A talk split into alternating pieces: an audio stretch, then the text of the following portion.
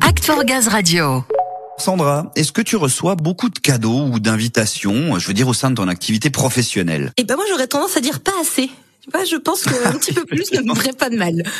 Mais en plus, tu n'as pas le droit, forcément, toujours de recevoir des cadeaux dans le cadre du travail. On doute pas hein, de ton intégrité sans faille. Bon, pour ma part, une petite boîte de chocolat suisse de temps en temps, hop là, sur le placard. Oui. ça du bien. Enfin bon, pas de Ah, quoi remettre son éthique professionnelle en cause. Hein, avec du chocolat suisse, Non. tout est permis. Non. Bon, en tout cas, c'est une vraie question, hein, surtout en cette période de fin d'année, dédiée de facto aux cadeaux, aux invitations, aux sollicitations de toutes sortes. Mais est-ce qu'on peut accepter des cadeaux ou invitations au travail? Alors en famille, hein, pas de souci, mais au travail c'est plus compliqué, je suis d'accord. Et quelles limites on doit s'imposer, dans quelle mesure on accepte, quand est-ce qu'on doit refuser? Pas simple de s'y retrouver. Heureusement, GRDF a tout prévu. On va y revenir avec Samuel et son invité. Et cet invité sait mieux que quiconque ce qu'on peut faire ou ne pas faire dans ces circonstances. Il s'agit de Laurence Confort, directrice de l'éthique et déontologue de GRDF. Bonjour Laurence. Bonjour. Laurence, vous connaissez bien GRDF et son éthique, mais avant de parler de la société, j'ai envie de glisser un mot sur la société française dans son ensemble qui attend de nos jours encore plus de probité de la part de chacun.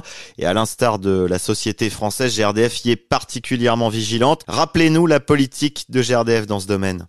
Eh bien, écoutez, tout d'abord, chez GRDF, nous avons une charte éthique qui vient finalement encadrer nos comportements, nos pratiques. Et je souhaite rappeler les quatre piliers autour euh, desquels s'organise cette charte. C'est d'abord agir en conformité avec les lois et les règlements. C'est également se comporter avec honnêteté et promouvoir une culture d'intégrité, faire preuve de loyauté et enfin respecter les autres. Alors, il existe donc cette charte de bonne conduite en quelque sorte, mais elle est renforcée et soutenue par toute une politique anticorruption et un code également. Tout à fait, vous le disiez, notre société euh, évolue. Les exigences sont de plus en plus fortes de la part de l'ensemble de nos parties prenantes et il est important de construire une relation de confiance, d'autant que nous exerçons des missions de service public. Et il est vrai que face à notre champ de responsabilité qui est large, l'entreprise a une position très ferme autour de la corruption et, et des conflits d'intérêts. C'est vraiment une tolérance zéro en matière de corruption. Ainsi, GRDF s'engage à ne pratiquer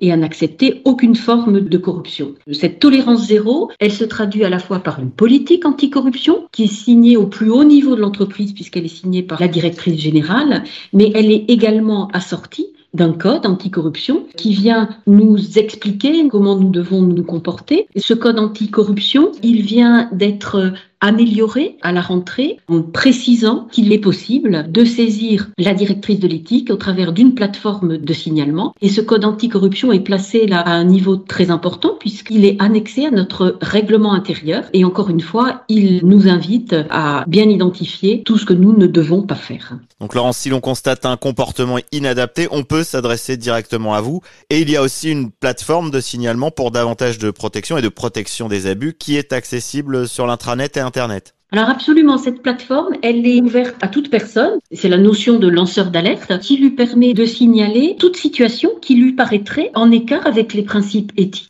Que cela relève des situations de conflit d'intérêts ou de potentielle corruption, mais aussi toutes les situations qui pourraient aller sur les domaines potentiellement du harcèlement, du sexisme. Donc cette plateforme, elle permet vraiment de pouvoir alerter sur ces comportements qui ne sont pas acceptables chez nous. Oui, ce sont des comportements d'une part nocifs pour les collaborateurs, mais dangereux aussi pour l'entreprise. Parlons chiffres un peu, Laurence, pour fixer un cadre, un barème. Quelles sont les limites qui sont définies pour un cadeau ou une invitation?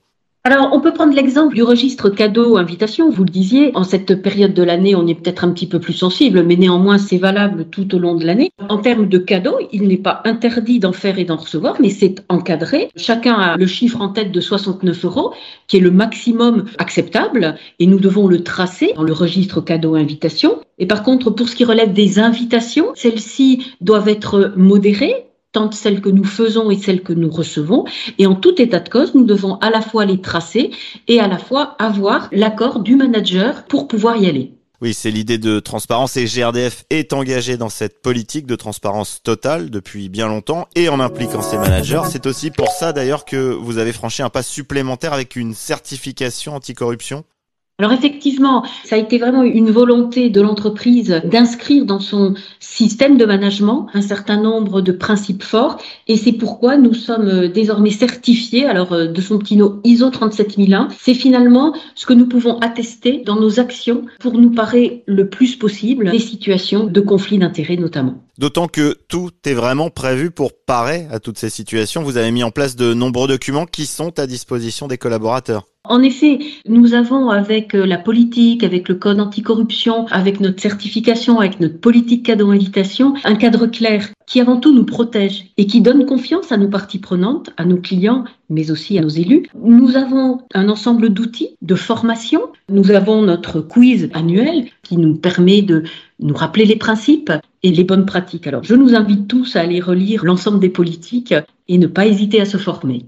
Oui, n'hésitez pas, n'hésitons pas. Être le plus éthique possible, c'est dans l'intérêt de tous, de l'entreprise, des collaborateurs, également des partenaires. Merci beaucoup, Laurence Confort. Merci. Merci Laurence, c'est bien noté et en cas de besoin, vous retrouvez toutes les infos nécessaires sur le SharePoint, page prévention de la corruption. Ou encore cadeaux et invitations, les bons réflexes à adopter, un petit quiz éthique qui vous attend, histoire de vous préparer euh, aux entretiens 2022 avec votre manager, n'hésitez pas.